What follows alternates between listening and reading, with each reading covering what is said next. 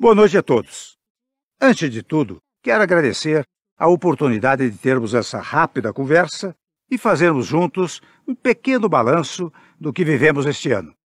2017 foi um ano de grandes desafios para todos nós, mas também foi um ano de conquistas importantes e eu diria essenciais para o país que queremos ser e vamos ser. Não adotamos modelos populistas, nem escondemos a realidade. Nada de esperar por milagres e contar com salvadores da pátria.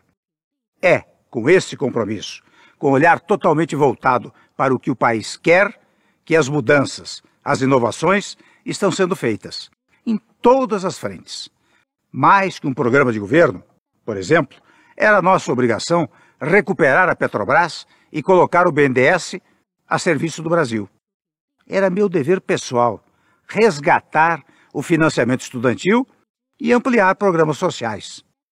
Em um curto espaço de tempo, colocamos a economia em ordem, saímos da recessão e temos as taxas de juros mais baixas dos últimos anos. O risco Brasil diminuiu e os investimentos estão de volta. A Bolsa de Valores registra alta após alta. O Produto Interno Bruto também. A safra agrícola quebra recordes. A inflação está abaixo do piso. A balança comercial atingiu um superávit histórico.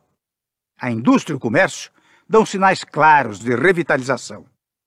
Nos últimos meses, mais de um milhão de novos postos de trabalho foram criados. Sabemos que o desemprego ainda é grande, mas esses números demonstram que estamos no caminho certo. Daqui para frente, com a reforma trabalhista, o número de vagas, como tudo indica, será cada vez maior. Enquanto isso, já conseguimos baixar os preços dos alimentos e aumentar o poder de compra dos brasileiros.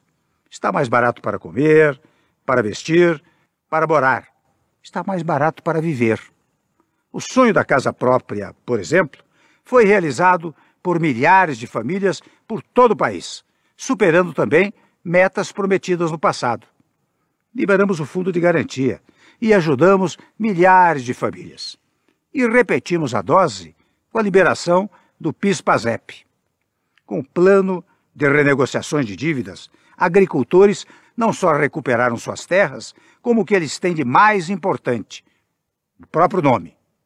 Demos também títulos de propriedade a milhares de assentados da reforma agrária.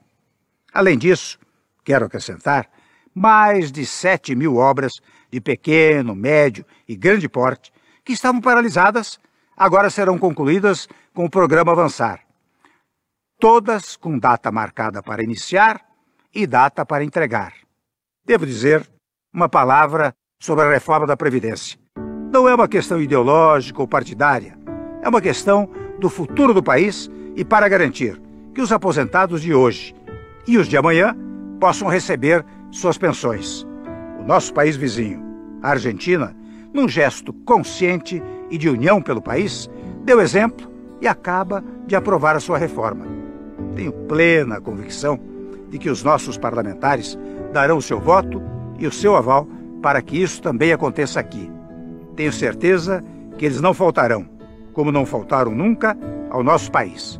É importante que você saiba que já pode projetar um ano novo melhor para você e para sua família. O sentimento agora deve ser o de esperança, o de otimismo. É você quem mais merece esse reencontro com a confiança. Estamos abrindo as portas para um 2018 de mais estabilidade, de mais empregos, de mais realizações. E agradeço a Deus por permitir que eu divida este momento com vocês.